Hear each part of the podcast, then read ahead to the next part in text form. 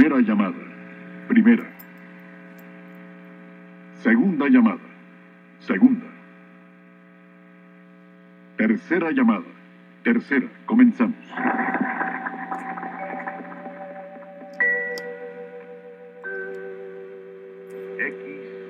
XEW, la voz de la América Latina desde México, presenta.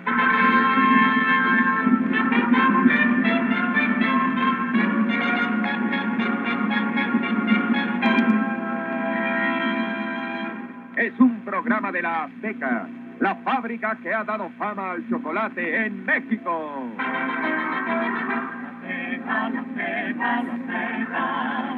le ha dado fama al chocolate en México. Respetable público, abrochen sus cinturones de emotividad y prepárense para viajar a través del tiempo, recorriendo nuestra historia musical desde sus raíces hasta su actualidad a través de la voz, piano y sentimiento de la nueva voz del romanticismo de México.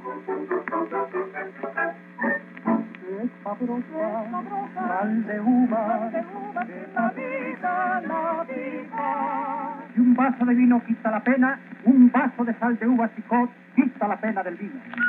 Triunfador en los festivales más importantes del bolero en Cuba, Colombia, Panamá, Estados Unidos y Ecuador. Amigo de los grandes y conductor de sus propios espacios en la radio y televisión mexicana.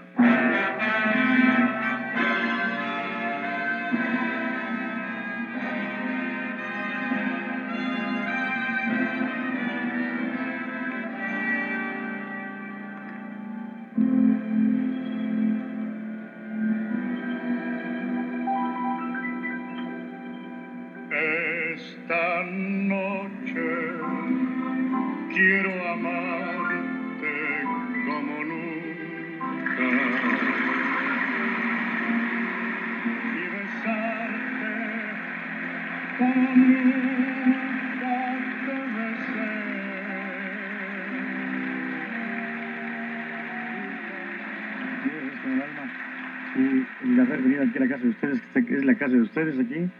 Yo soy el honrado que estén ustedes aquí. Así es que muy agradecido, muy agradecido y muy agradecido porque estén ustedes ahí conmigo. Testigo de la historia. Carritos, qué buenos son, eso nadie lo discute. Audiencia pública. El tremendo juez de la tremenda corte va a resolver un tremendo caso. Jabón colgate con coltrin y lanolina le da blancura, suavidad y la perfuma. Hermana Ingracia, hermana Ingracia, que se sube la leche. Perdone, reverenda madre. Estaba seleccionando las almendras, la canela y la vainilla, pesando el azúcar y contando los huevos, los huevos, los huevos.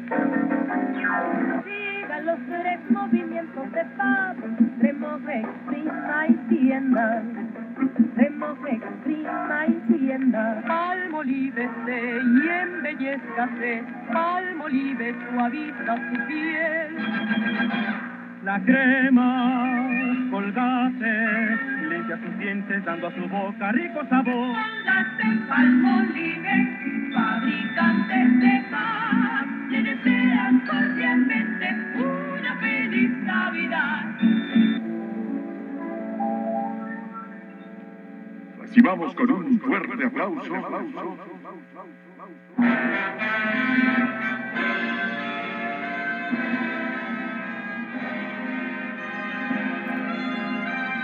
al ángel de la lírica mexicana. Rodrigo de la Cadena, de la Cadena, Rodrigo de la Cadena.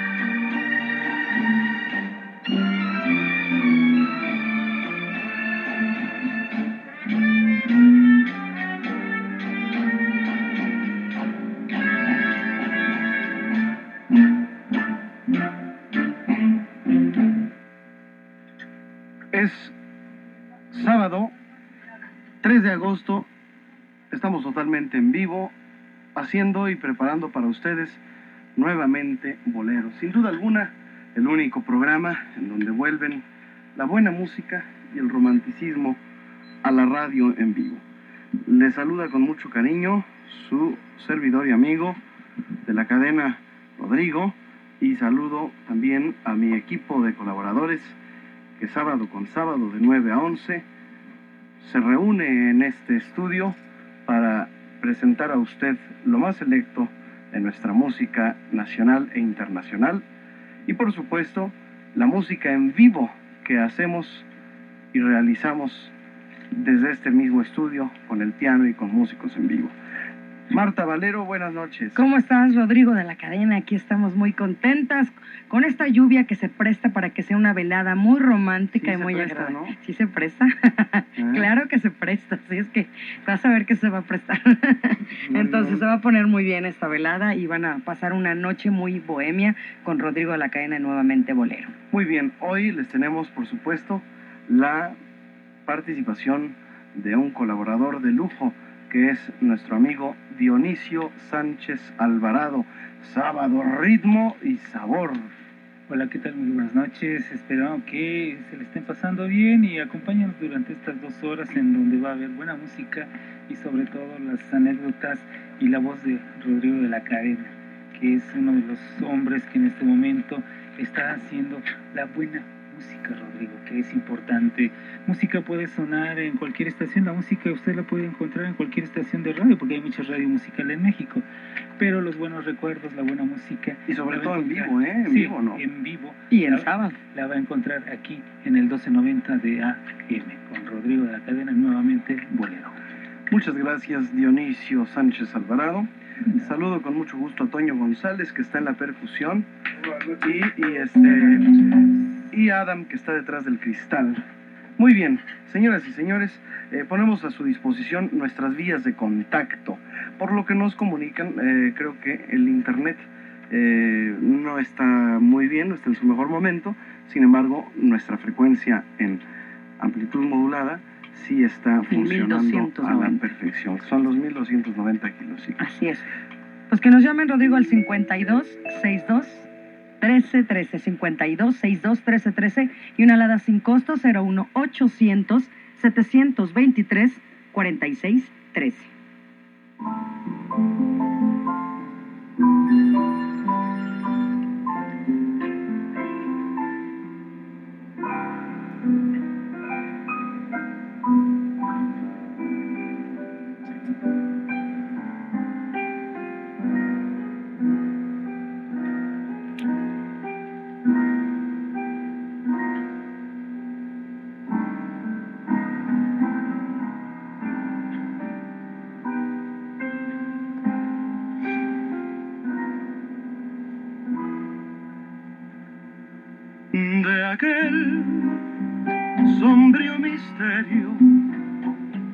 De tus ojos.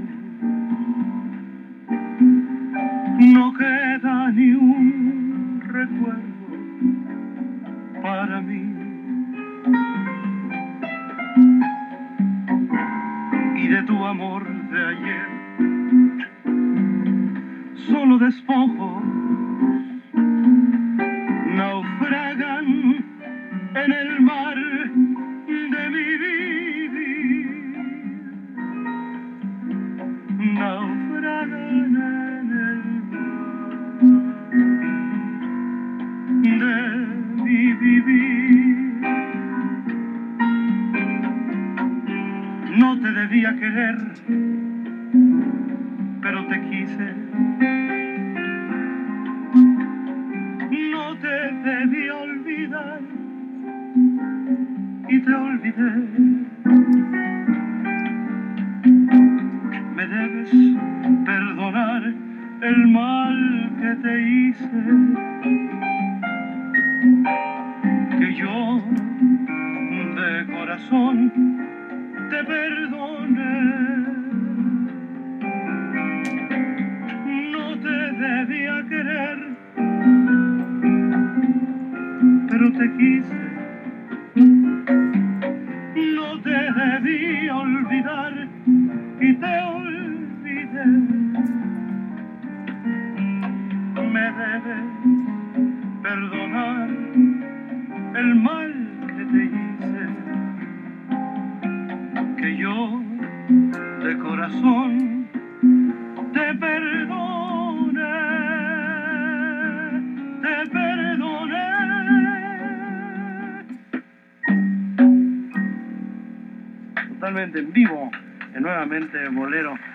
Ahí está para ustedes nuestras vías de contacto. Hoy se vale que usted nos llame ¿Y hagan que nos... peticiones? Claro. Eso. Ahora sí que llámenos y nosotros lo complacemos o la es. complacemos. a- O los complacemos. o los complacemos. Aquí alcanza para todos. Llámenos a nuestras líneas telefónicas que son Claro que sí, 01 800 723 4613 y 52 62 5262 1313. 1313 5262 1313 Muy bien, pues hoy tenemos Radio 3. Ahí está. Tenemos hoy un programa especial dedicado a una de las más grandes artistas nacionales que brindaron gloria y llenaron de musicalidad y de un ambiente muy particular con un timbre único, un timbre de voz maravilloso, grave, con el cual, pues eh, gracias a esta voz, pudimos conocer gran parte de la obra de muchos compositores, pero para ser específicos, la obra de Agustín Lara, Aguirre y del Pino. Hablar de Toña la Negra es hablar de una de las voces más fantásticas que haya dado nuestra lírica mexicana.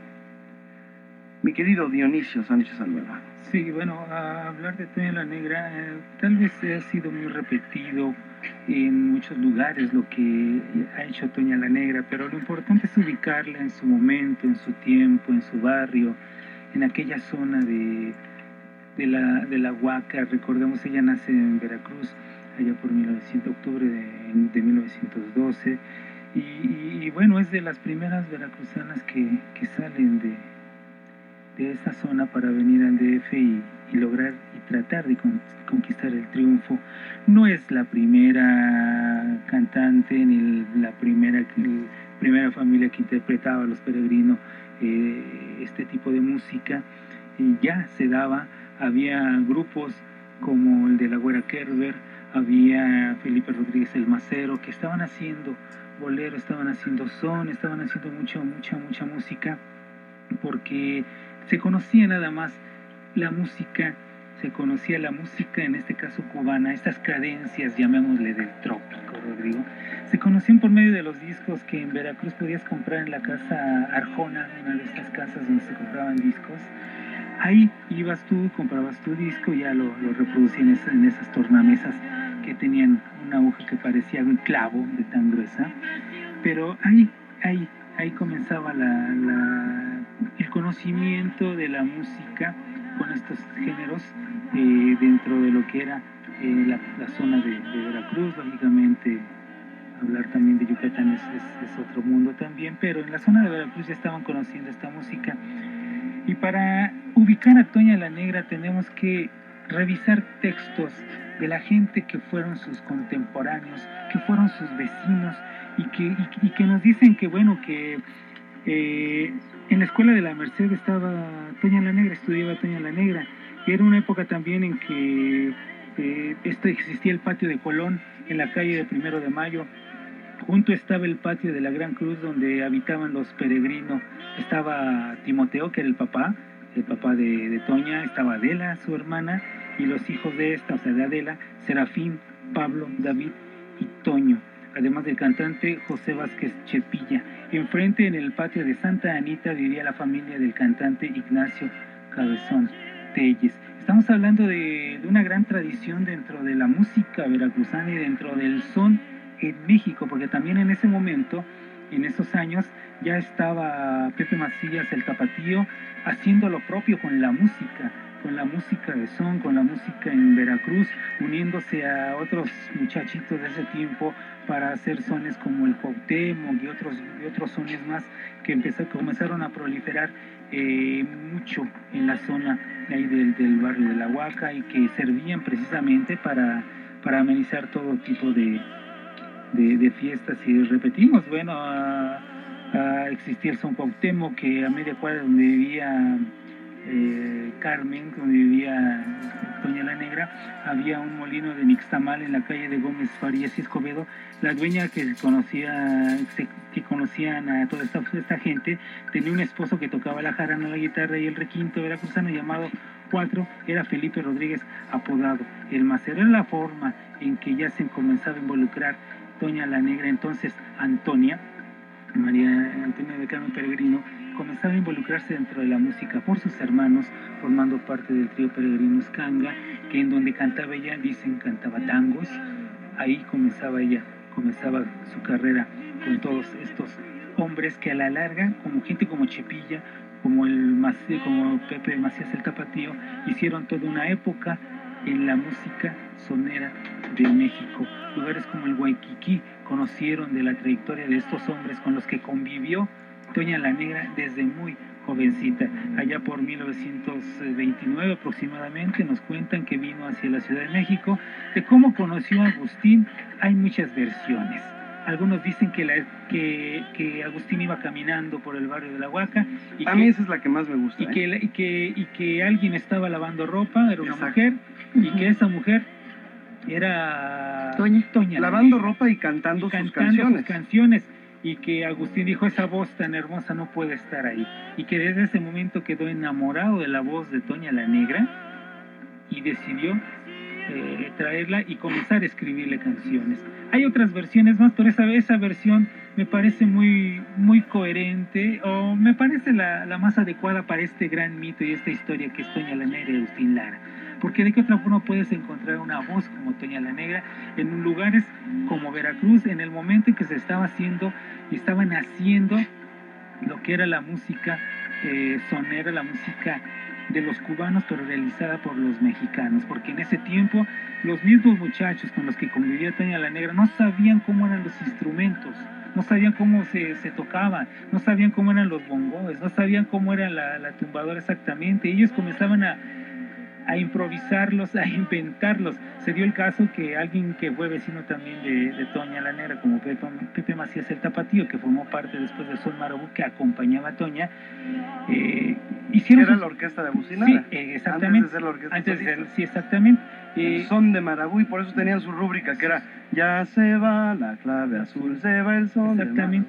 Ellos llegaron a hacer una guitarra, pero como no sabían cómo darle vuelta a los costados de la guitarra, hacían sus guitarras y sus tres, imitando el tres cubano, pero los hacían triangulares, porque no podían darle la vuelta, porque no sabían cómo se hacía. Esos eran los inicios, así comenzaron todos ellos, así comenzó Toña la Negra. Comenzaron aprendiendo, escuchando y con el talento natural que lógicamente tenían. Una voz como Toña no se podía quedar, como comenta la leyenda, lavando ropa en un lavadero. Pero además, eh, una manera de. Deja, perdón que te interrumpa al inicio. Una manera de cortar las canciones, sí. de frasear, muy eh, equiparable a lo que hacía Billie Holiday. Yo siempre sí. la he comparado porque ¿qué hacía Billie Holiday? Rubateaba. Es lo que le llamamos el rubato. ¿Y qué es el rubato? Pues jugar con el ritmo sin descuadrarte. ¿Sí? ¿No? Hagan de cuenta, se los explico muy fácil aquí con el, con el piano. En vez de cantar, este, no sé, eh, si tienes un hondo penal, piensa en mí. Si tienes ganas de llorar, piensa en mí. ¿Qué estoy cantándola ahí? Cuadrada, ¿no? Cuadrada, como dice Manzanero, a tierra, ¿no? A tiempo. Sí, a tiempo. Pero Toña la Negra lo hubiera cantado. Si tienes un hondo penal, piensa en mí. Ahí es a capricho, ¿no? Sí, y ya con el ritmo, si tienes ganas de llorar, piensa en mí. Ya ves que venero tu imagen divina.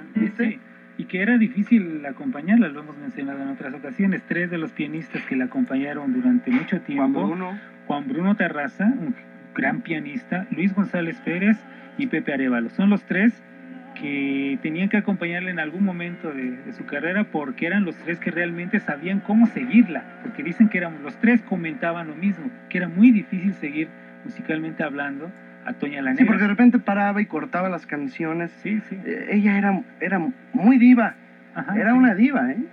Y, y- pero cuando abría la boca, Sí, lo mismo podía cantar cinco canciones, seis canciones y ahí terminaba el espectáculo que cantar tres horas, dos horas. sí era como se sintiera, ¿no? Así como se siente ella. Muy bien, pues, este, ¿qué te parece si recordamos? Yo creo que no hay mejor manera de recordar a Doña la Negra que con su música, ¿no? Sí. Entonces, este, ¿qué te parece si recordamos aquí tú traes una grabación de RCA? Sí, de esos discos maravillosos que sacó la RCA y tuvo la, la gran idea de editar en un formato ya de DVD, de, CD, pero a un precio muy económico. ¿eh? Cuando lo sacaron fue muy, muy vendido todo este material y sobre todo el material muy escogido, lo, lo selecto de cada uno de sus intérpretes. Vamos a regresar, vamos a una pausa y regresamos con una canción maravillosa de Agustín Lara. Al ratito le voy a hablar a- a- vamos a hacer un enlace con alguien que conoció a Toña la Negra y que nos va a platicar. Pues, eh, no les digo quién, pero vamos a, a platicar un poquito. Eh, nos van a hablar de Toña, de viva voz, ¿no? de, la- de primera mano. ¿eh? Vamos a escuchar del maestro Agustín Lara, Oración Caribe. Estamos en vivo en Nuevamente Bolero, regresando de esta pausa. Nuevamente Bolero. En Radio 13. Es nuevamente Bolero y estamos rindiendo homenaje a Toña la Negra.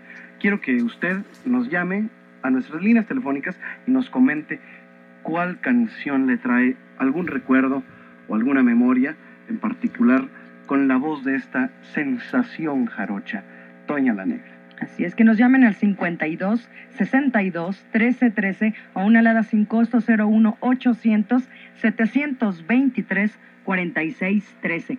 Y Rodrigo, recuerden que el Circo Atay de Hermanos está ahorita en estas vacaciones de verano, así es que tenemos pases dobles para las 5 de la tarde y pases para las 8 de la noche. Así es que llámenos y díganos a qué función desea asistir. Recuerden, yo al final doy los nombres de los ganadores. Se presentan media hora antes de la función que ustedes pidan y yo mando la lista. Entonces, entonces listos y a disfrutar. Dicen que está buenísimo, Rodrigo. Hay que ir. Yo me he dado cuenta que tú eres la consentida de los radioescuchas.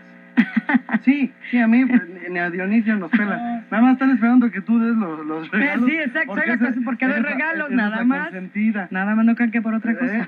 Luego nosotros ya ni nos pelan, ya nada más oyen tu voz y ya paran la oreja. Ya dicen, ¿qué va a regalar la Valero? No, pues es que sí, tú eres la, la regaladora. Así es. Entonces, ¿Eh? pues tenemos, les digo, cinco pases dobles para las 5 de la tarde, cinco pases dobles para las 8 de la noche. Entonces lleven a los niños, disfruten estas vacaciones porque después ya no va a haber tiempo, hay que estudiar. Y yo tengo un, eh, una dirección en Twitter para que nos sigan. Claro que sí. En estos momentos lo estoy contestando, estamos en vivo.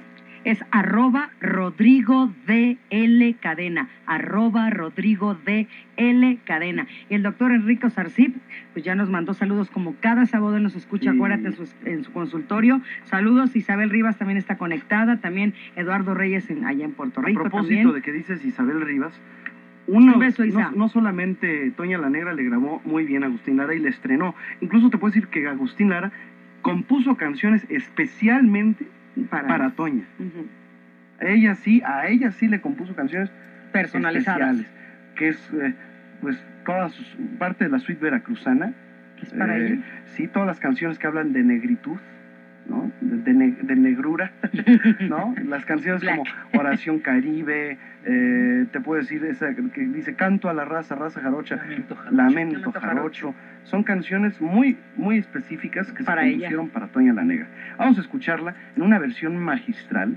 Eh, esta versión nadie la tiene, porque, bueno, muy poca gente la tiene. Es una versión Exclusiva. hay coro, orquesta, gran orquesta, un coro espectacular, campanas, o sea, carrillón, hay un carrillón, eh, es una versión genial de Oración Caribe. Es la voz de Toña la.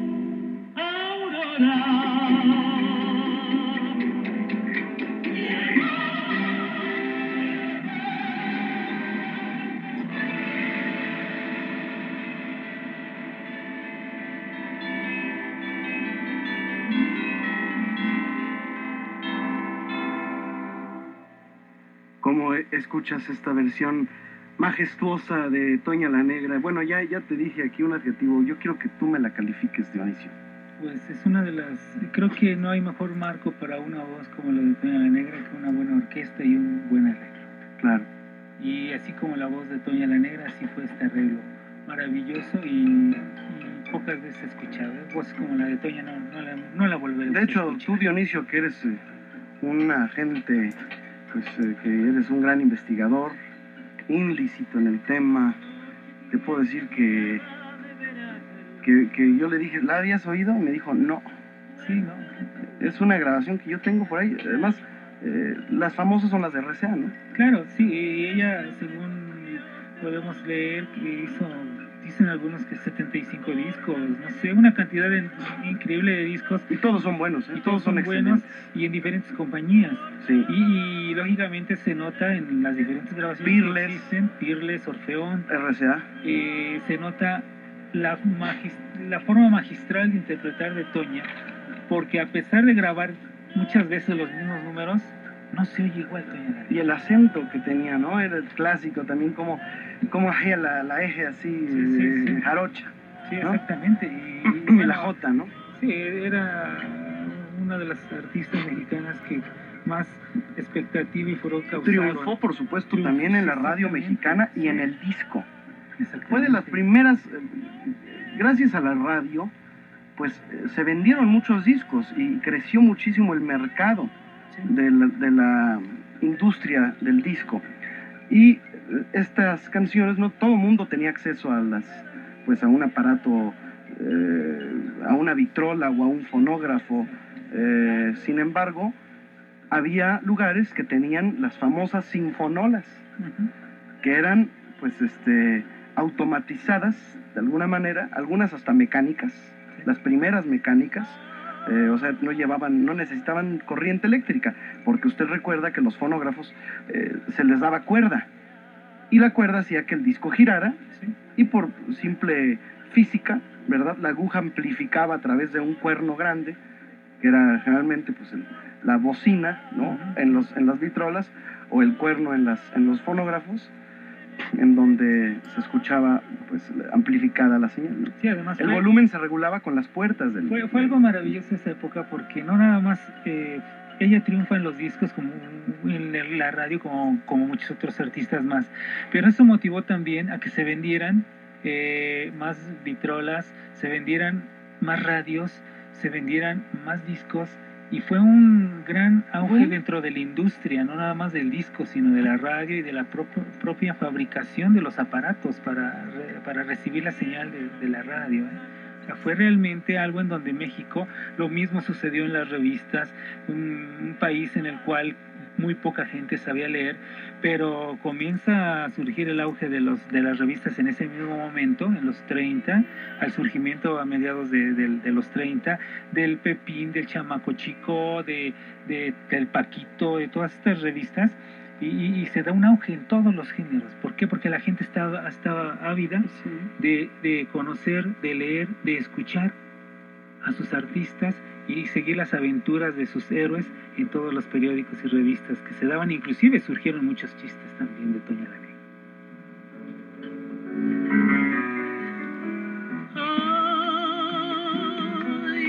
en tus ojos el verde esmeralda que brota del mar. Y en tu boquita la sangre marchita que tiene el coral.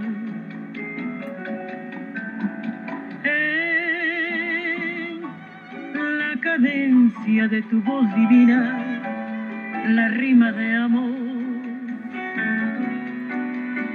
Y en tus ojeras se ven las palmeras borrachas de sol.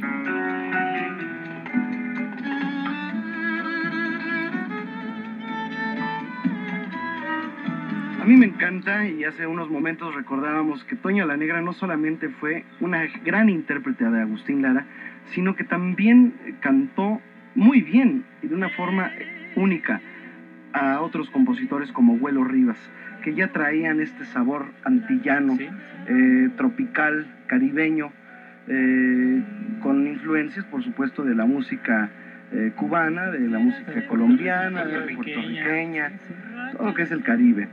Eh, por tanto, eh, Toña la Negra interpretó de una manera muy especial, eh, hizo una creación, nadie cantó como Único. Toña, ¿eh?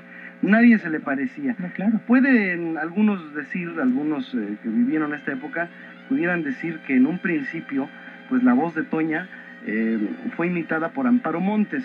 Y puede ser porque al principio Toña cantaba muy agudo. Ya después su, su, su propia edad hizo que ella agarrara más tablas y a mí es cuando más me gusta, sí. cuando ella ya graba, por ejemplo, esta canción. Y nací con alma de pirata, he nacido rompero y jarocho, trovador de veras, y me fui lejos de Veracruz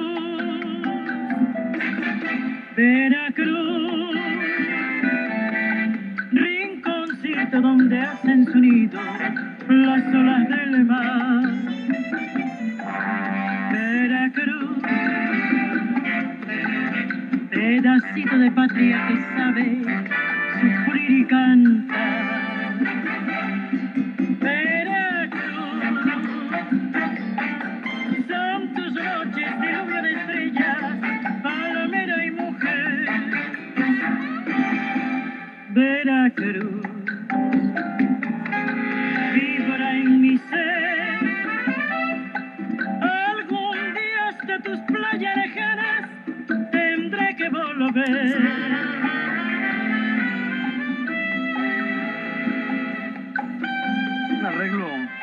Luis González, ¿verdad? Sí, en cuya orquesta, bueno, no nada más en, esa orquesta, en la RCA, grababan cuando grababan con Toña la Negra todos eh, estos artistas, grababan gente como, eh, los apodos son los que más se recuerdan, trompetistas como La Cazuela, eh, que era maravilloso, o Roberto Velázquez el Tierno, que está tocando ahí en, en esta grabación, o el hermano de Pino Contreras, no recuerdo ahorita el nombre, que también era un excelente trompetista y que figuraba notablemente en los arreglos que le hacían a Toña la Negra sobre todo. ¿eh? Además era la época en que grababan en la RCA Víctor con uno o dos micrófonos Máximo. máximo. Porque era uno, Uno cuando- para la cantante Ajá. y otro para la orquesta. Cuando fue estéreo ya eran dos micrófonos máximo. Sí. Eso era todo lo que con lo que grababan y era la maravilla de, de la tecnología y que dominaba perfectamente el ingeniero de ese tiempo, Carlos Castillo, que era el que les grababa a todos ellos, guiado por Mariano Rivera Conde, lógicamente.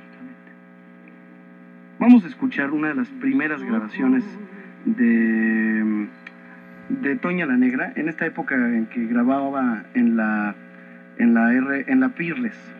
Eh, su voz se escucha pues, definitivamente eh, más, más joven, sin embargo, pues el estilo toñil, por llamarlo de alguna manera, yo creo que hasta RCA es, es donde ya viene a, a explotar. ¿no? Vamos a escuchar esto que es de Chucho Rodríguez, que se llama ¿Qué más puedo pedir? 40.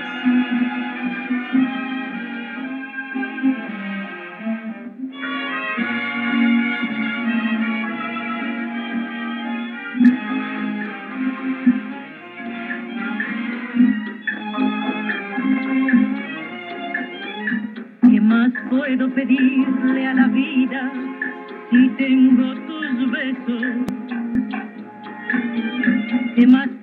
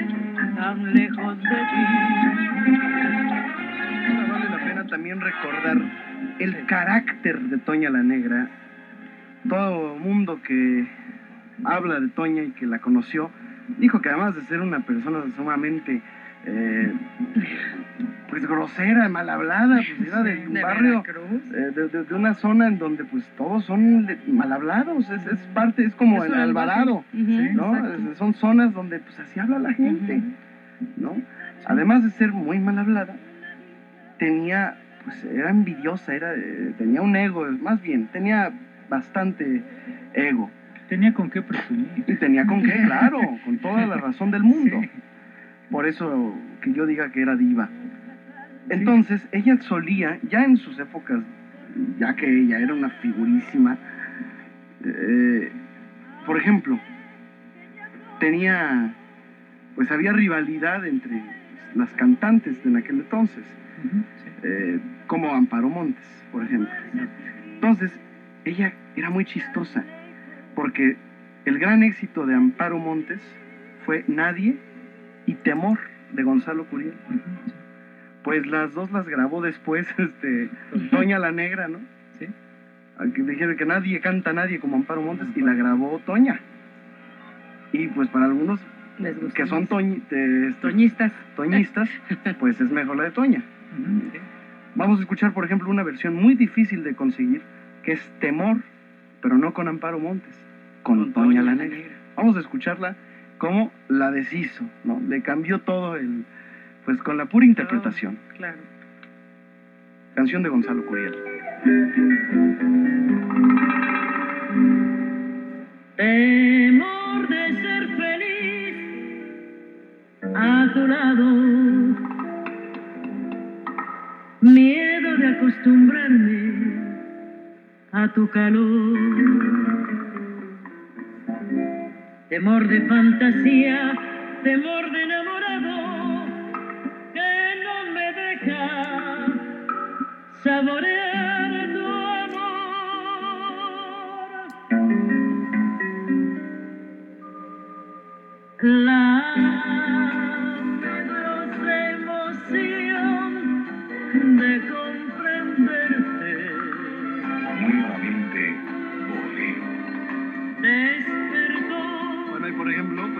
Podemos dar cuenta que la hicieron en balada, ¿no? Le cambiaron, le cambiaron todo, ¿no?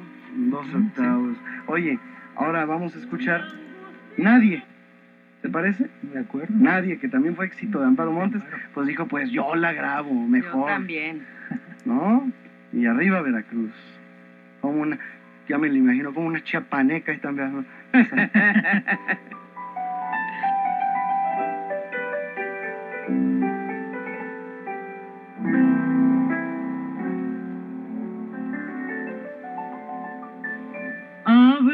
abriste los ojos con el suave ritmo que hay en tus pestañas.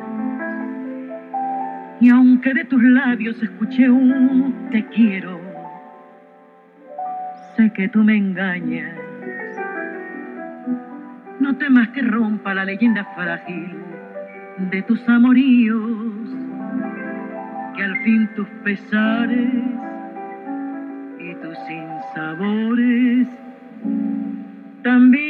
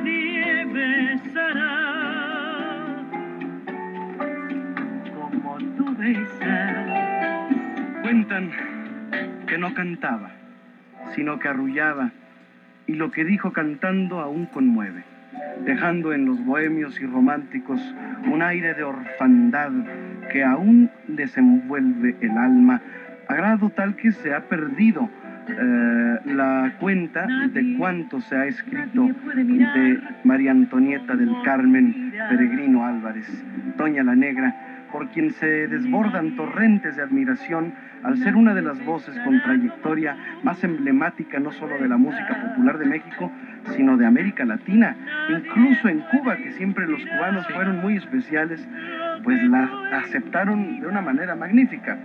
Eh, una irresistible presencia tenía eh, esta, eh, esta mujer. Recordemos que, que mm, mucha gente recuerda a Toña la Negra, pues eh, como una gran... Sí, mira, eh, eh, es- era impactante su, su presencia, no nada más como intérprete. En la revista Nuestro México, donde debuta en el Teatro Iris, que ya hemos pisado ese escenario y que es, es increíble pisarlo y estar ahí, porque ahí, debu- magia. ahí estuvo mucha gente importante, como Toña la Negra, Agustín Lara y muchísima gente más. Bueno, ella ya por 1932, ella debuta y el cronista teatral Roberto Núñez y Domínguez nos dice lo siguiente, y fíjate el impacto que tenía su presencia física. Al, albeante bata costeña de luenga y rizados solanes, ceñida la crespa, crespa cabellera por la cediña mascada, floridos los labios pulposos. Así describía a Toña la Negra, que se destacaba en ese momento debutando junto a Agustín Lara, que la había llevado a esta revista en donde también participaba, dice, en Esperanza Iris, y que es de las triunfadoras, Toña la Negra, 1932, junto con Manuel Medel. Pero así la describían a Toña la Negra, una jovencita, era una jovencita en ese ¿Cuántos momento. años tenía? Tenía aproximadamente 20 años, aunque en la Muy crónica joven. teatral dicen que 22, pero los datos biográficos nos dan otra fecha, entonces ella era el juego del artista. De, A propósito de fechas, hoy, eh, un día como hoy de 1911, nació Manuel Esperón, el maestro Manuel Esperón, compositor de cabecera de Jorge Negrete y Pedro Infante y de muchísimos otros eh, cantantes mexicanos, autor de Flor de Azalea, Mía, eh, la suite jalisciense, que es eh, Jalisco no te rajes, este, todas las canciones que, Los Altos de Jalisco, las canciones que grabó Jorge Negrete. Más de 500 películas. Muchísimas películas musicalizadas por el maestro Esperón. Yo tuve el gusto de tratarlo desde, pues desde antes de que cumpliera 90 y eso que cumplió 100. casi 100, casi, llegó a los 100. unos meses. Unos meses para que Sí, extraordinario pianista, gran arreglista y que escribió de todo tipo de música, ¿eh? de todo tipo de música. Sí podía escribir una, un son cubano, un guaguancó, que lo mismo escribió un bolero o una canción ranchera. Por supuesto, ¿eh? influenciada por su hermano también, Manuel, ¿no? Sí, sí. Y el negro peregrino, ¿no? Sí. Eh, que también valdría la pena recordar que tocaba el tres, Ujú. el tres cubano, que pues eh, es difícil que aquí en México alguien lo toque. Sí, y además sus, Y más en esa época. Sí, su- y sus sobrinos de Toña la Negra, eh, Pablo, eh, David, Serafín, Toño, que también son fueron excelentes músicos y sobre todo Pablo, eh, Pablo Zamora con el Trío Caribe y que fue considerado también uno de los mejores terceros que ha habido en México y de los mejores percusionistas, a tal grado que dicen que su técnica eh, tenía sus manos impecables, ningún callo, no tenía ningún desperfecto en sus dedos por la técnica que tenía Pablo y que se lo querían llevar a Estados Unidos, Arsenio Rodríguez, que era un genio del 3, se lo quería llevar para que tocara el 3. Imagínate el nivel de la familia Peregrino. Vamos a ir a una pausa y regresamos porque ya está con nosotros nuestro amigo Guillermo del Río, quien además de ser un amigo de esta producción, de este programa, pues eh, nos trae siempre buenas nuevas, eventos interesantes que está presentando, en donde usted puede nuevamente escuchar buen bolero y buenos tríos, sobre todo en la zona norte de la ciudad, que es ahí en la avenida Politécnico Nacional, en el, en el famoso auditorio que es el queso. ¿eh? el queso ahí del Politécnico que está pues en, en- ¿cómo se llama esa zona? Linda vista. Linda, Linda Vista. vista. Muy bien, entonces eh, regresando tenemos una invitación especial y seguimos con Toña la Negra. Estamos esperando su comunicación. Aquí tenemos ya varias llamadas. Llámenos 52 62 13 13. Esto es nuevamente Bolero. Regresamos. Nuevamente Bolero. En Radio 3. Estamos de vuelta en nuevamente Bolero y saludo con mucho cariño y con mucho afecto a mi amigo Guillermo del Río. Bienvenido, Memo. Muchas gracias. Buenas, noches a todo, todo- a todo el auditorio. Agradecido por la invitación. Bienvenido, Memo. Gracias. Ya comienzas con la temporada de los boleros, ¿no? Bueno, sí, eh, está por, por iniciar la, la segunda parte de la, de la temporada 2013 en el Instituto Politécnico Nacional. El programa conocido ya durante varios años como los lunes bolero. Lunes. Lunes bolero, Siempre sí, lunes. justamente se dan los días lunes. ¿A partir de cuándo? eh, se dan a este, en punto de las 8 de la noche. Pero a partir Vamos de a iniciar es- esta segunda parte el día 9 de septiembre. Va a participar José Luis Duval con, con, con mariachi, pues debido a que pues, es el mes de la patrio y vamos a poner mu- mu- música mexicana, música folclórica, en ese sentido durante todo el mes. Iniciamos ese día en punto de las 8 de la noche, como ya es por todos conocido, y en las mismas instalaciones de siempre, eh, con las mismas comodidades, los, los mismos eh, costos, los mismos accesos, estacionamiento, todo, tenemos todo, todo para, para el deleite ¿Cuánto cuesta de, los, la de los bohemios. Mira, eh, la, la entrada cuesta eh, concretamente 25 pesos. Se dan muchas cortesías, los estudiantes, los profesores, el INAPAN pagan el 50%. Realmente son, ¿eh? realmente son eventos gratuitos, prácticamente. Eh, y tenemos una gran asistencia, tenemos con frecuencia los llenos eh, y tenemos un gran, un, un gran equipo de músicos eh, de base que participan ahí, como el caso de Toño González, que está aquí con nosotros. Él es el percusionista Ya, de cabecera ya. de, de- de muchos años, lo mismo que Macuandolo del Muro en el, en el bajo. Es un gran equipo de, de apoyo para todos los eventos de bolero que tenemos ahí los días lunes. Pues estén pendientes porque en un mes inician, eh, un mes, un poco menos, poco más de un mes, empieza en septiembre la temporada de Los lunes de bolero. lunes de bolero ahí en el queso, ¿verdad? en el queso, en el auditorio eh, Jaime Torres Bodet, Del Instituto Politécnico Nacional. del bendito Politécnico, ubicado en la Avenida Politécnico y Wilfrido, eh, Juan de Dios, eh, Wilfrido Macié. Esa es la, la esquina. eh, unas, un- unas instalaciones verdad- verdaderamente muy cómodas, muy limpias, muy seguras. Qué bueno que anticipas Gratuitas. al público esto con, con tanto Y sobre todo tiempo. muy- Yo pensé muy- que ya venía el esto, Memo, yo pensé estacionamiento, que ¿no? ya era en este mes. Teníamos, tenemos tiempo para, para, Ujú. para anunciar la, pri- la- el, el- pues el reinicio de de La las temporada. actividades, ¿no? Claro. Con José Luis Duval. José Luis A Duval, ver, con broche iniciamos con. Duval. ¿Qué día? Sí, El es el ocho. 9. ¿Nueve? 9, lunes 9 de septiembre Nueve de empezamos con él. Y, y- y también pues tenemos una, una sorpresa para el auditorio, tu participación. Sí, yo voy a estar también con Que ustedes. eh, ya por, por fin va a estar Rodrigo de la cadena con nosotros. No, pues, eh, gracias. Eh, lo hem- te hemos invitado para que cierres temporada. Nos, nos, nos, eh, nos ¿Cuándo me va a tocar a mí? Te va a tocar en noviembre. Eh, La, la- la temporada es de septiembre, octubre y noviembre. ¿Y la yo qué día parte. cierro? Tú vas a cerrar el día 25. Después de mi cumpleaños. 25 de noviembre. Órale, muy bien. Seguramente vamos a tener un lleno como, como debe ser. Muchas Wow. gracias. ¿Qué, qué aforo tiene el teatro? Estamos hablando de casi mil sitios, 986 por ahí. Butacas mucho, muy cómodas, eh, de una gran presentación y, la, gente está muy metida con el bolero, muy identificada, porque eh, no únicamente es el bolero clásico, es el bolero en, en- en diferentes expresiones. Ahí puedes escuchar el, el bolero tropical, puedes escuchar el bolero ranchero, puedes escuchar el bolero, el bolero jazz, el bolero con arpa, el bolero con violines. eh, tuvimos, eh, tuvimos en temporada de la primera parte ahora en mayo, unos violines de Villafontana y fue un concierto sensacional.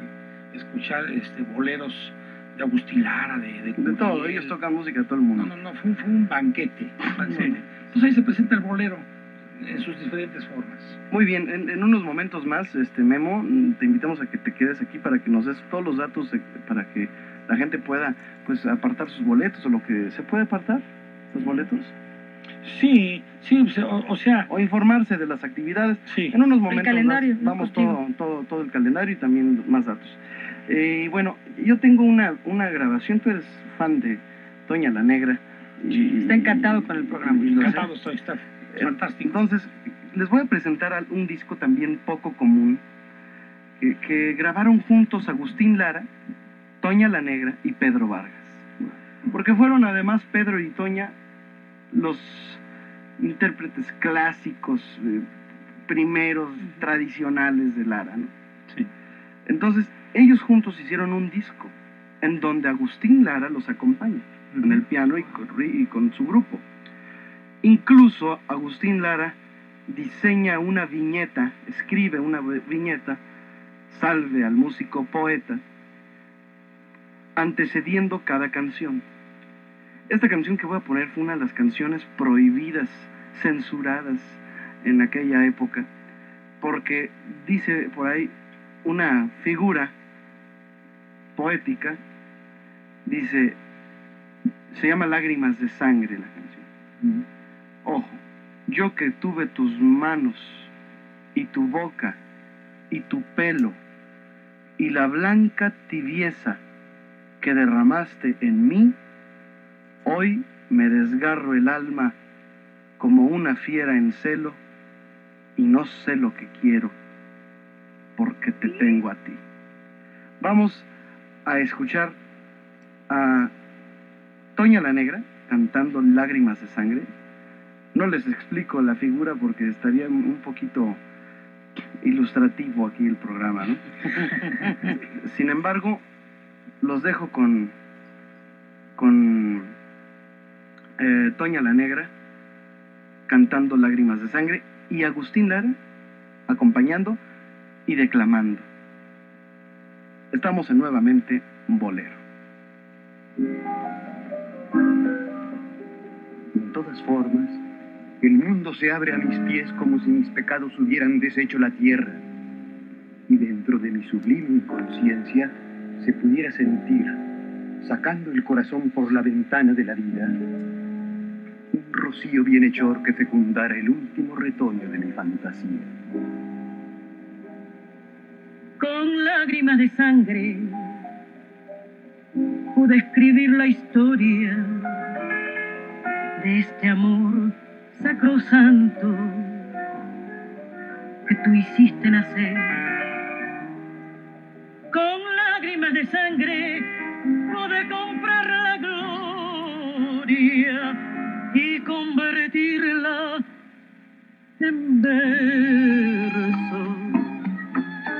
y ponerla a tus pies y convertirla en versos y ponerla a tus pies.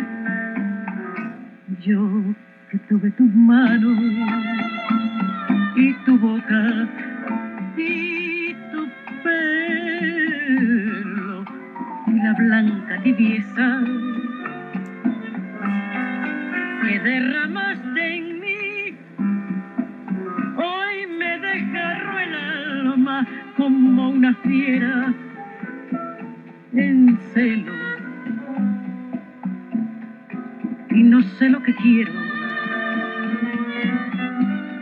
porque te quiero a ti.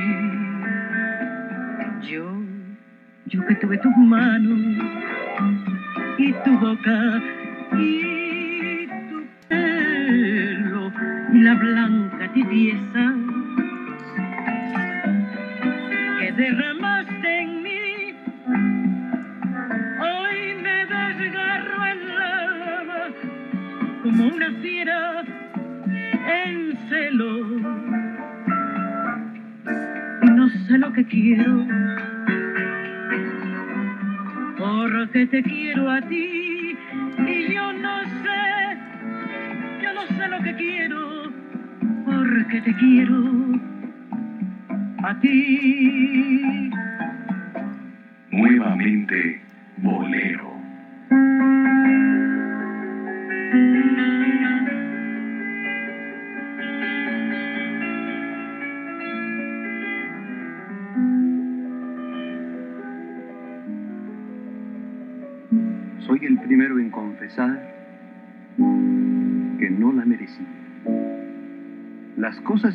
pertenecen solamente a Él. Y ella, ella era un pedazo de Dios.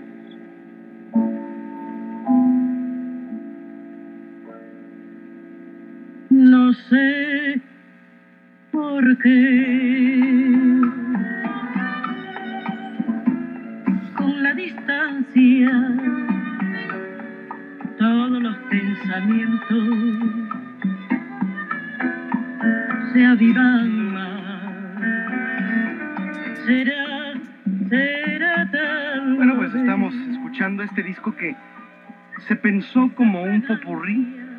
Disco está continuo. Aquí se liga Lágrimas de sangre y ausencia. Pero no para, es en un mismo track, porque Agustín Ara acababa la canción, pero él seguía tocando y volvía a decir otro verso, otra viñeta, y comienza ausencia, ¿no? Sí, son de esos discos raros porque si recordamos, no a cualquiera se le permite que un, un disco, todo un- una cara, no se detuviera en, a los tres minutos más. Sí, el disco se veía así parejito, no tenía Sí, rayitas. No tenía rayitas, ¿verdad? Sí, sí, sí. Así había algunas grabaciones, pero esto solo lo podía hacer Agustín Lara.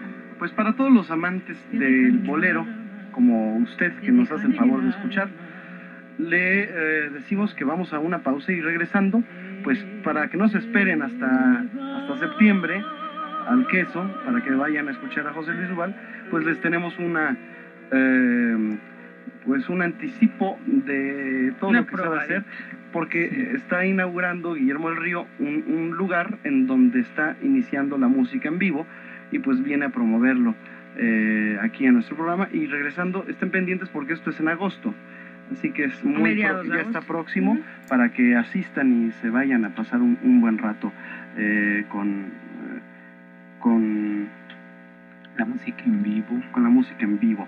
Vamos a una pausa y regresamos. Estamos totalmente en vivo y vamos a regresar con la voz del público. Saludo con mucho cariño a mi amigo a mi amigo Fer Díaz que me está escuchando y que le debo varios varios saludos. Le mando Fer, un saludos, saludo, saludos, un saludos. abrazo y hasta unas canciones le vamos a dedicar ahorita para que para que no se despegue de la sintonía de nuevamente bolero. Estamos totalmente en vivo y regresamos con anuncios importantes para usted dentro del mundo del bolero y por supuesto la música de siempre que vivió y que sigue viviendo en la voz de Toña la Negra. Regresamos. de volar ligero, golondrina. Nuevamente Bolero. En Radio 13. Rendimos homenaje a Toña la Negra.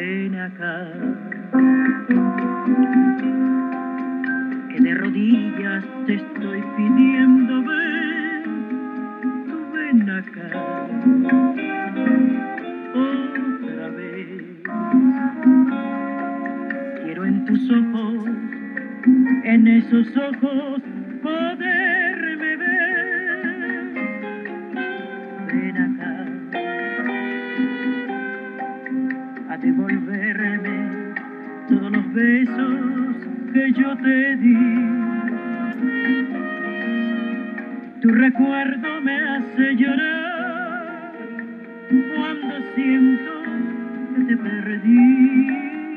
Ven acá que aunque tú fueras de todo el mundo, yo soy de ti.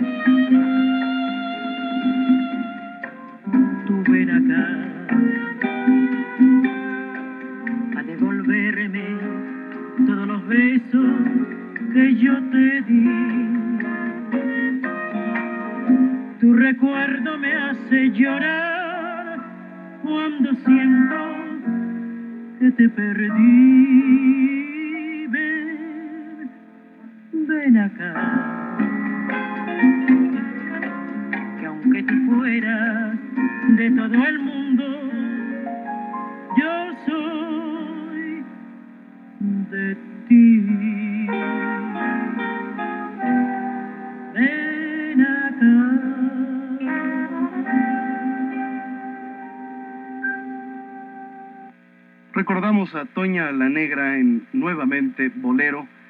Ella se incorporó al elenco de XCW, donde, donde cantó acompañada por Lara y la orquesta de Adolfo y Alfredo Girón.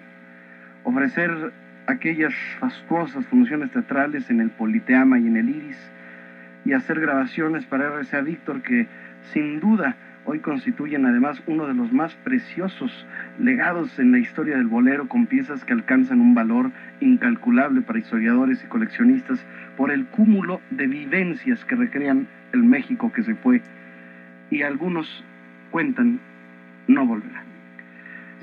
Recordar éxitos como este amor salvaje, por qué negar, obsesión, mentiras tuyas y sin embargo te quiero, noche criolla, pesar, vereda tropical, cada noche un amor, angelitos negros, lágrimas de sangre, eh, de mujer a mujer, como golondrinas, gota de amor, diez años y cenizas que pues nos reitera que después de tanto soportar la pena de sentir tu olvido, después que todo te lo dio mi pobre corazón herido, has vuelto a verme para que yo sepa de tu desventura por la amargura de un amor igual al que me diste tú. Versos de Vuelo Rivas. Escuchamos esta versión incomparable de Toña la Negra.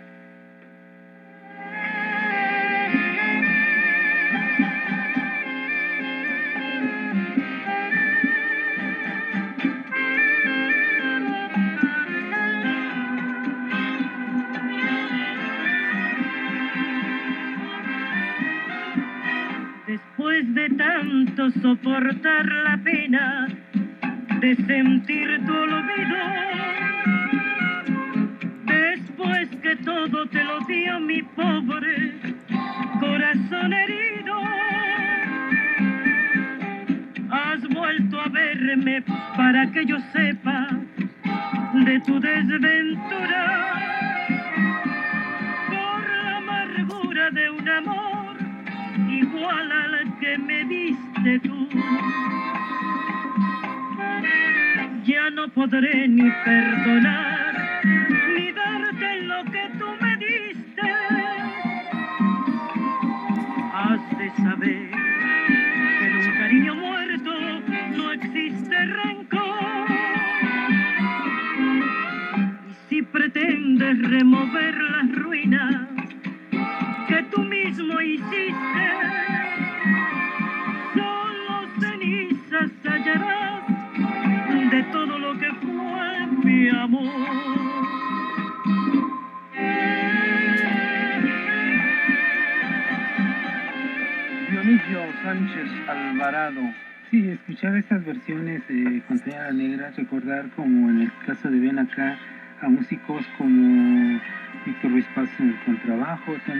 ahí Salvador Agüero en, el- en la batería, Nicolás Martínez en la guitarra, Roberto Velázquez el Tierno en, la trompeta, Luis González arreglando y tocando el piano, eh, músicos de primer nivel acompañando siempre a Toña la Negra y recordar que en aquellos 40... Este arreglo sí es de Rafael de Paz, ¿eh? Sí, eh, sí, también.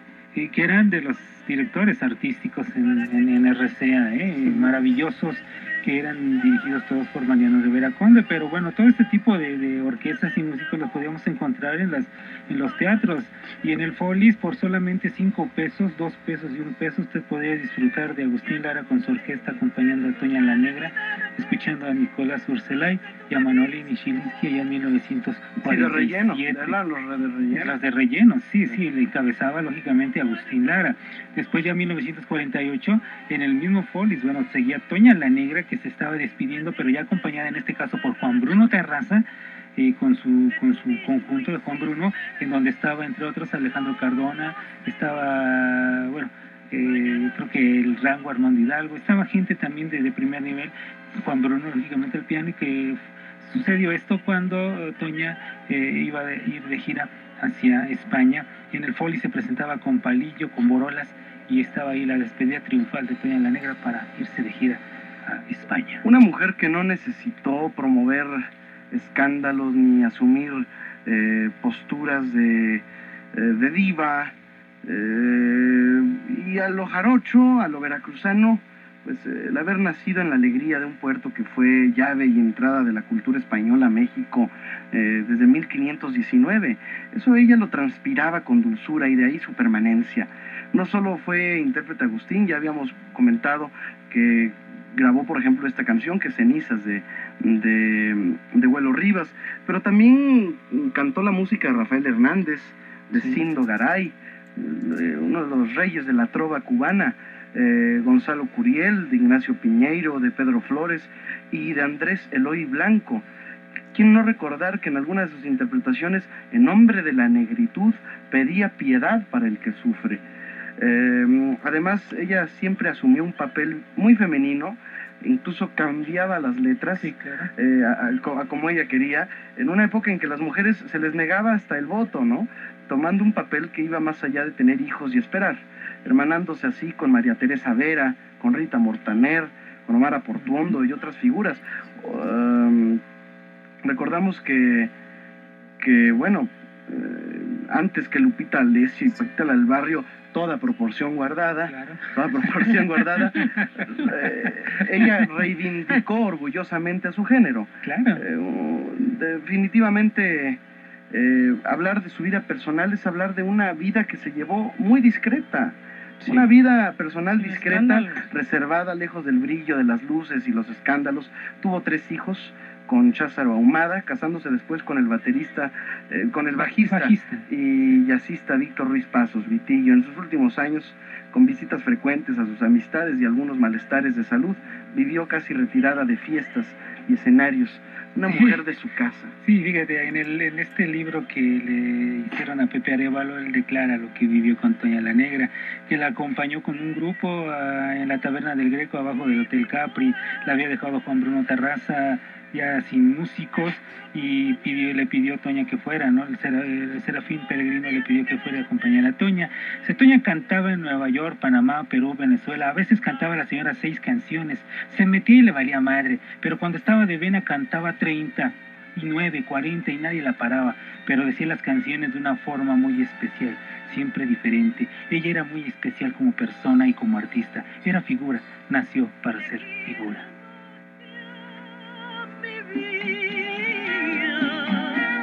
Te quiero más que a mis ojos,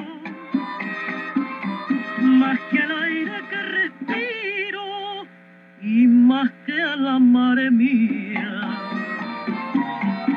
Que se me paren los pulsos si te dejo de querer. Que las campanas me doblen si te engaño alguna vez.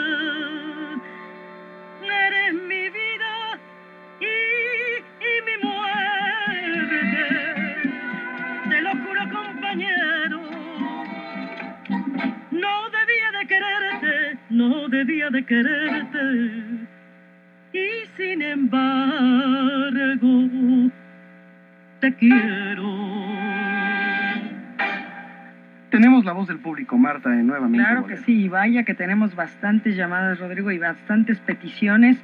Amada Mirafuentes de Benito Juárez, le gusta mucho la canción de Amor Eterno cantada por Rodrigo de la Cadena. Eh, Chistoso, nunca la he cantado. Rosa Isela ha tirado. Imagínate si la cantaras le va a gustar No, más. le va a gustar lo doble. ¿eh? Rosa Isela ha tirado, no sé si la conozcas Sí, por ahí. Kika, le mando no un beso sé. a Kika. Kika, un besote, saludos a Paco y a ti también te manda muchos besos, Rodrigo. Besos, Kika y Paco. Rosa Eugenia de León, buenas noches Rodrigo, buenas noches Martita, buenas noches Dionisio, a todo el equipo Rodrigo, reg- regale, que le regales perfume de gardenias. Alejandro Hernández, muchos saludos a Rodrigo, a todo el equipo, Guadalupe Fiasco, saludos muy fuertes a Rodrigo, a Marta y a Dionisio, le encanta el programa, Carlos Briones de Iztapalapa, felicita el programa y pide oración caribe. Ya la pusimos, Ya. fue la primera. María Bolaños, este, saluda. Mario, y- Mario Bolaños. Mario Bolaños, es que aquí Saludos dice a- María, mira. Bueno, ta- tal vez hoy, hoy le dio por... Hoy le dio por el palito de la A. es María. Saludos, Mario. Mario, con mucho Pues cariño. aquí dice María. Y sin embargo, Queridos para amigos. Concha, y sin embargo, para Concha. eh, Sin Luis- embargo, te quiero. eh, Pideza. José Luis Escobar de Xochimilco te saluda con mucho afecto. Teresa Alba de Gustavo Madero le gusta el programa porque están hablando de Toña la Negra. Saludos a todos. Leticia Rodríguez, saludos. Adriana Torres, saludos a Rodrigo. Ofelia Rodríguez igualmente. Mirna Luna le gusta mucho el programa. Francisco Ramírez igualmente. Don Mario Hernández que te felicita por tu programa El XQ del miércoles. Que te quiere mucho y adelante y adelante, más adelante. Alejandro Hernández y Jimena Bolaños te están escuchando. Jimena te pide amor perdido y Jimena, sin embargo, te quiero. Gerardo Lizárraba no tiene señal internet, que pues lo extrañan. Saludos a Rodrigo que te quieren ver. Jorge Jiménez, saludos a Rodrigo y a todo su equipo. Ernesto Farfán, felicita el programa mucho. ¿Cuándo podrá invitar a María Victoria? Lidia Hernández, le encantan todos tus relatos. José Antonio Ayala, saludos, muchas felicidades. Gabriel Domínguez igualmente. Y el señor Hernández, saludos. Muy bien, gracias. Vamos a escuchar un cachito de este bolerazo que se llama Aunque pasen mil años. Y aunque pasen los años, nunca te olvidaré.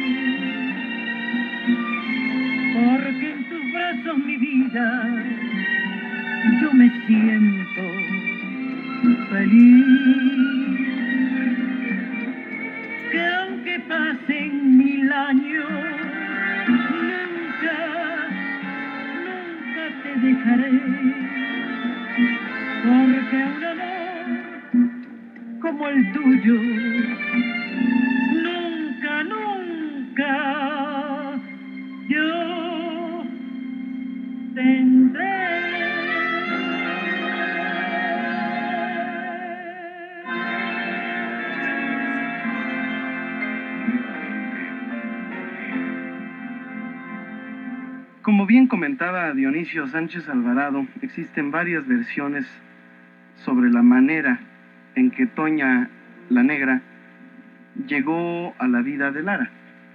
Eh, otra anécdota dice que él paseaba una tarde por Boca del Río y, y- y- y es la que tú contaste, que, que mientras entonaba una de sus canciones dice, por vida de Dios, es un pecado que alguien con tanto talento esté aquí lavando ropa, dijo Agustín para luego hablar con sus padres y llevársela a la capital encaminándola al triunfo tras bautizarla con el sobrenombre que la haría famosa.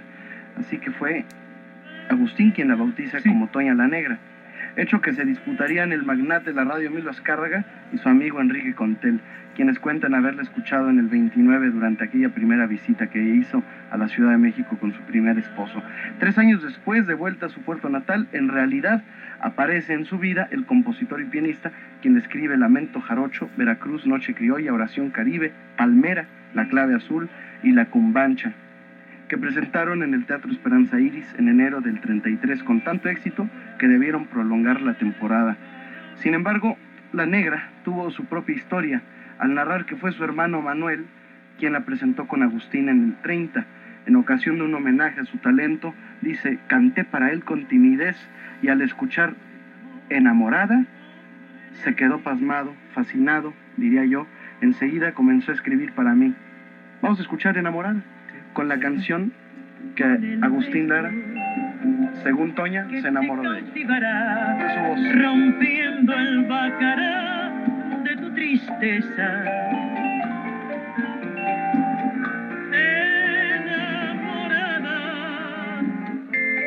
De lo imposible, rosa que se marchitó. Y bien, les recordamos que estamos haciendo un homenaje, rindiendo un homenaje a Toña la Negra, la sensación jarocha. Eh, vamos a una pausa ahora sí, regresamos con más de Nuevamente Bolero. Nuevamente Bolero. En Radio 13.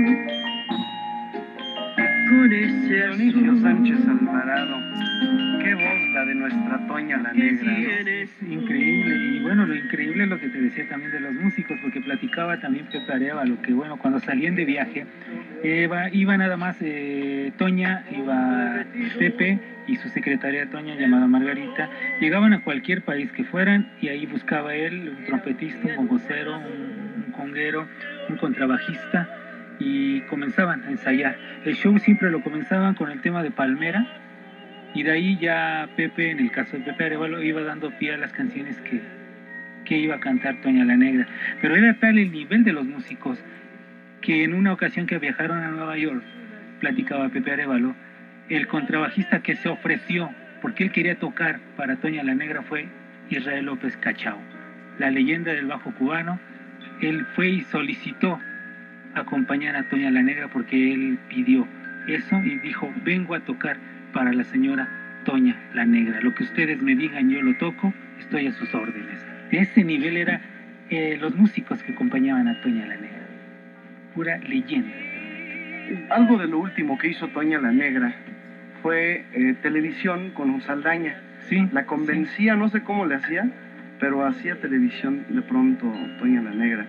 Y, a sus, eh, sus- y cantando impresionantemente bien. ¿no? Y realmente no era de edad avanzada, Toña, ¿eh? O sea, murió en 1982, noviembre de 1982. Murió muy joven, Eh, 70 años. 70 años, o sea, una edad muy joven para un intérprete, para un artista, sea el género que sea, eh, a lo que se dedique un artista a los 70 años, tiene mucho todavía que dar eh, en su arte, ¿eh? realmente. Y sí encontrábamos a Toña la Negra, eh, Toña la Negra en todos lados, Rodrigo. Si vemos las carteleras teatrales de los 40 y los 50, la encontramos encabezando los repartos, ya sea en el Cervantes, junto a Clavillazo, junto a las Cúcaras, Juan Bruno Tarraza, Felo Vergara, en fin, encontrábamos a Toña la Negra en todos los teatros, en una nota de un periódico localizada en 1958, 54, El secreto del éxito del Teatro Margo, y ponen entre esas, ese secreto, ¿por qué triunfaba el Teatro Margo? Porque tenía a Toña la Negra. Vamos a escuchar un bolero que grabó Toña, pero que tiene una letra bastante desgraciada. Y aquí nuevamente, Bolero, queremos presentárselo. Queremos que usted escuche esta canción. Les voy a decir más o menos qué, qué eh, letra dice. El texto. Sí, les recordamos que estamos en Twitter, Marta, nuestro Claro que sí, es arroba Rodrigo de L Cadena, arroba Rodrigo de L Cadena. Y también nos pueden encontrar en Facebook, ahí está Dionisio Sánchez Alvarado, Rodrigo de la Cadena y su servidora Marta Valero también. Así es que, y nos pueden llamar al 52 62 13 13. Recuerden que tenemos boletos para el Circo Atay de Hermanos, cinco boletos para las 5 de la tarde y cinco boletos para las 8 de la noche. No imaginas cuánto tiempo te he esperado, ni imaginas cuánto sufre el corazón. Si supieras de lo mucho que he llorado, de seguro te reirías de mi dolor. La canción se llama Me matarás. Canta Toña la Negra.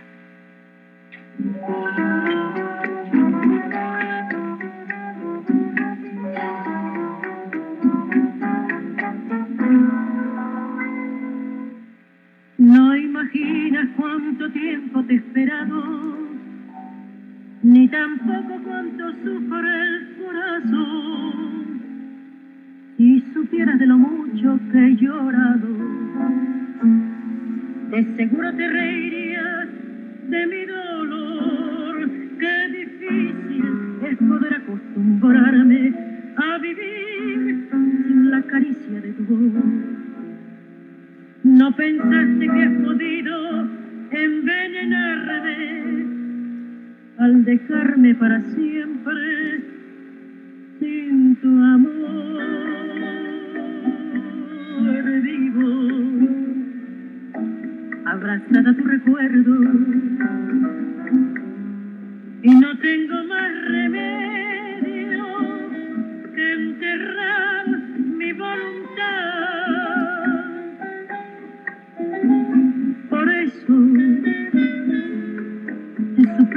regrese,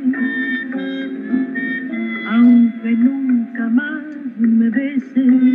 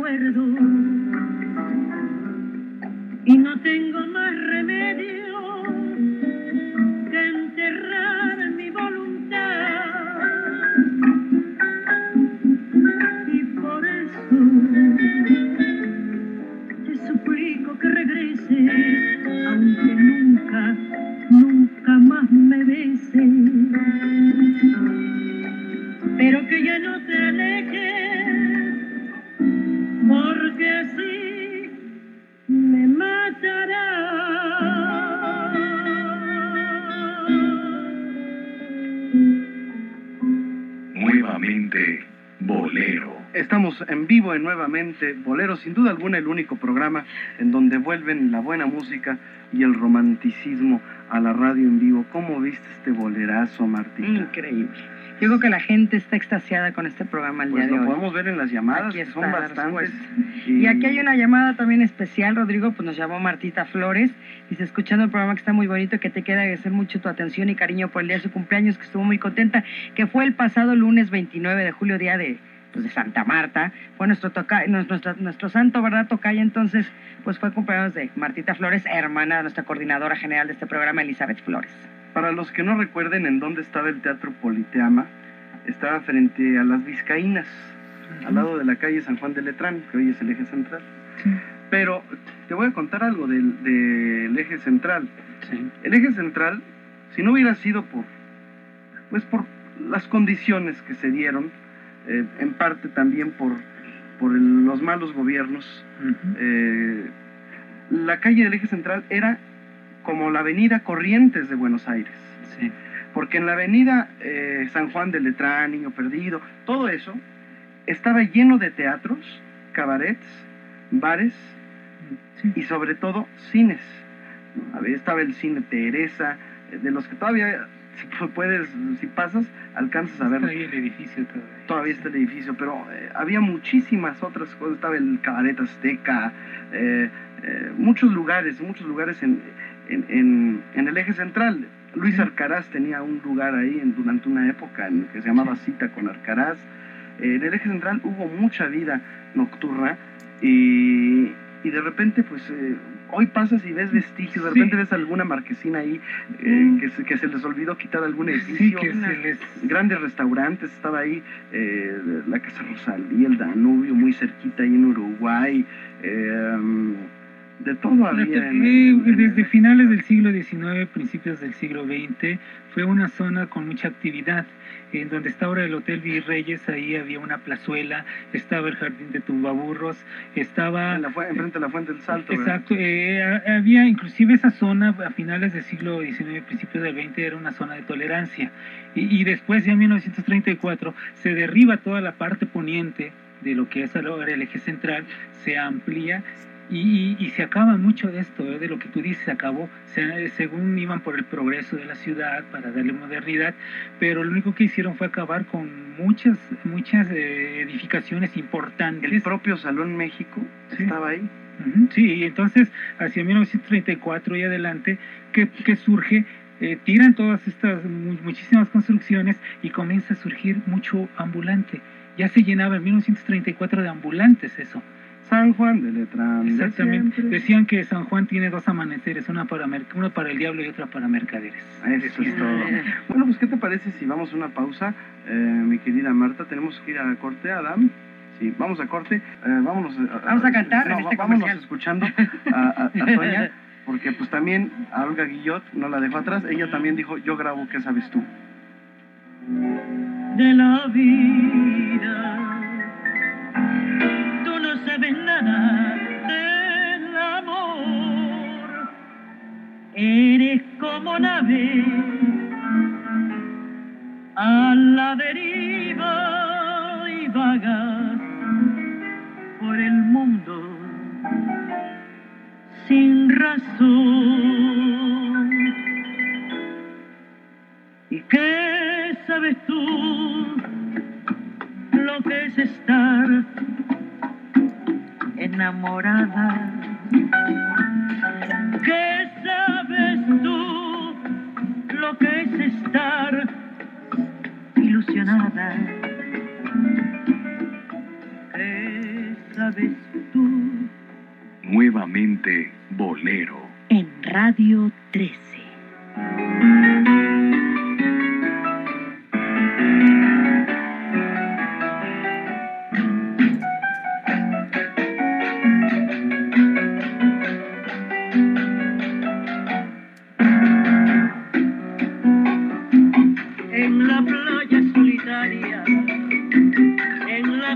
En que nací. Tengo una casita blanca que parece de marfil, en la playa solitaria, en la costa en que nací.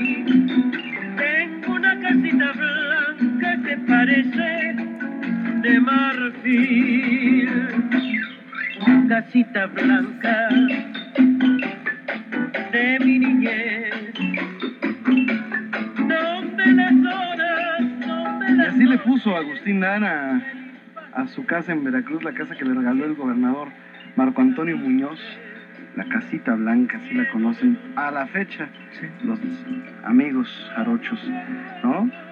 Mi querido Dionisio Sánchez. Sí, es Alvarado. una trayectoria ah, larga la que tuvo Toña la Negra, llena de éxito, llena de canciones de primer nivel. Estamos hablando de compositores, los mejores, los grandes éxitos que tuvo Toña y además eh, convivir con artistas como tú lo mencionaste, como Rita Montaner, haber alternado con ella, haber alternado con Quintana, haber alternado y compartido escenarios con muchísimas Más bien gente. ellos. Ellos. Ellos, Con ten- ellos, ellos, ellos haber- han de haber dicho, ya alterné con Toña, ¿no? Sí. Toña fue un caso especial, particular. Eh, una voz es separada, no se parece a nadie, ¿no? Ninguna de las boleristas de la época, ni Abelina Landín, ni María Luisa, ni eh, Manolita Reola o No, ninguna. Eva Garza. Eva Garza, este, no, no, no, Toña era punto y aparte.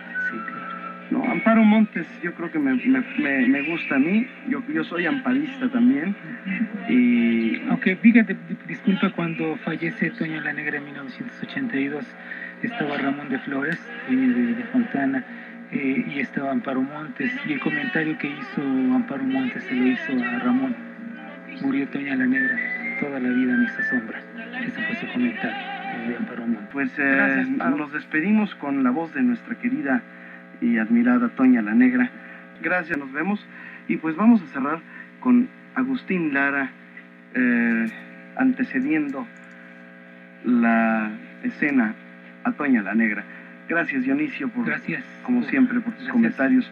Gracias Marta Valero. Hasta la próxima, Rodrigo. Hasta la próxima, mi querido Toño González, Adam, Elizabeth Flores, que estuvo en la coordinación de este programa, y Nelly y Leti Ali, que con todo y malestares están aquí con nosotros en Nuevamente Bolero. Nos despedimos con Toña la Negra.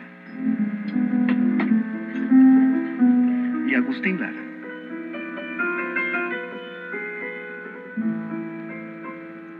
Podría contar mi fracaso por temor a que los demás se rieran. En el fondo, siento una gran compasión de mí.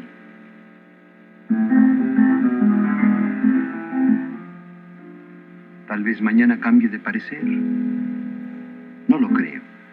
Hay un equilibrio perfecto entre mis cosas buenas y mis cosas malas. Así puede entenderse mi camino, si bien lleno de abrojos, también lleno de esperanzas. ¿Por qué no?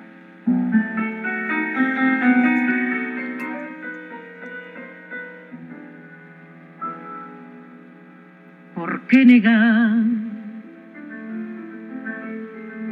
que fue la vida la que a nuestras almas vino a separar? ¿Y por qué? ¿Por qué mentir? Si es imposible que el corazón pueda